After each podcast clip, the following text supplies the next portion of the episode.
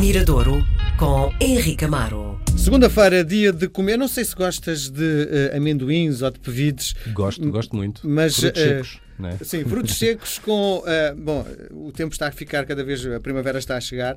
Eh, não sei se és adepto da cerveja, por acaso tu não és muito Já fui adepto. mais, já fui mais. Agora Pronto, sou mais então- água das pedras.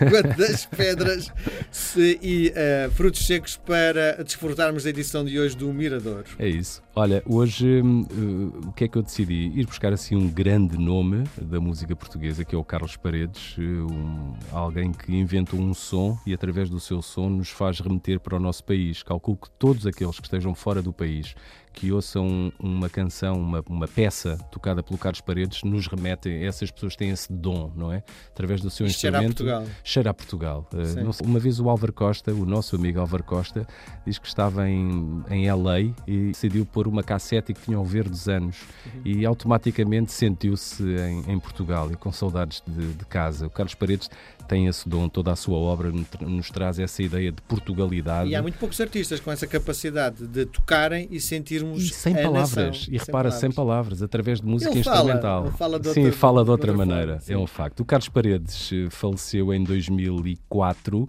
eh, e este.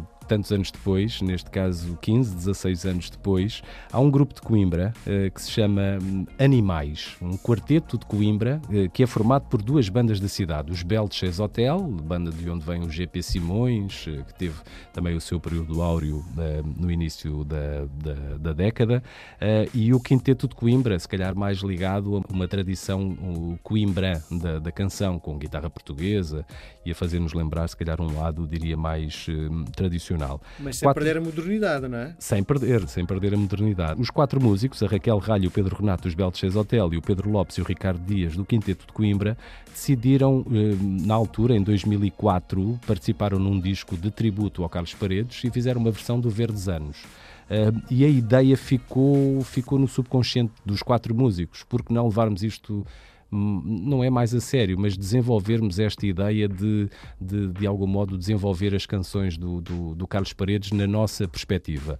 Isso não é inédito na música portuguesa. O Carlos Paredes, eh, felizmente, teve a sua obra eh, revista por músicos de várias sensibilidades. No rock, eh, lembro-me de haver um guitarrista, agora esqueci-me o nome, de fazer o Verdes Anos com uma guitarra elétrica, portanto, um grande exercício técnico.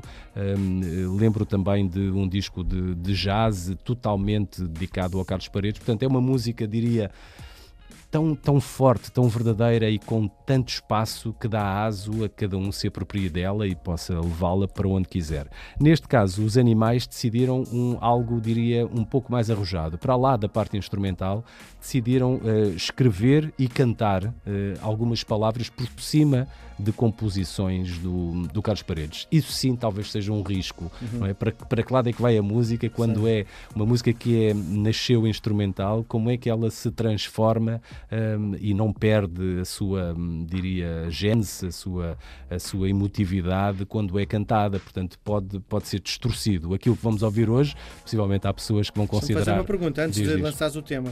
O que é que o Carlos Paredes acharia desta música que vamos ouvir? Não lhe vamos chamar versão, porque é muito mais do que uma versão, uma música nova com base no Carlos Paredes. O que é que achas que ele diria disto? Eu acho que o Carlos Paredes, por aquilo que eu conheço, que li, nunca, nunca falei com ele pessoalmente, era uma pessoa crítica. Isto era, não era de elogio fácil, era uma pessoa crítica, mas era acima de tudo uma pessoa disponível ao risco e à novidade.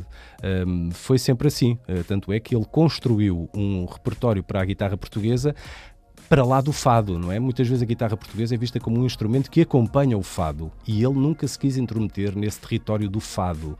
Construiu sempre repertório para o seu instrumento, portanto, a vida dele, a música dele é uma música de risco.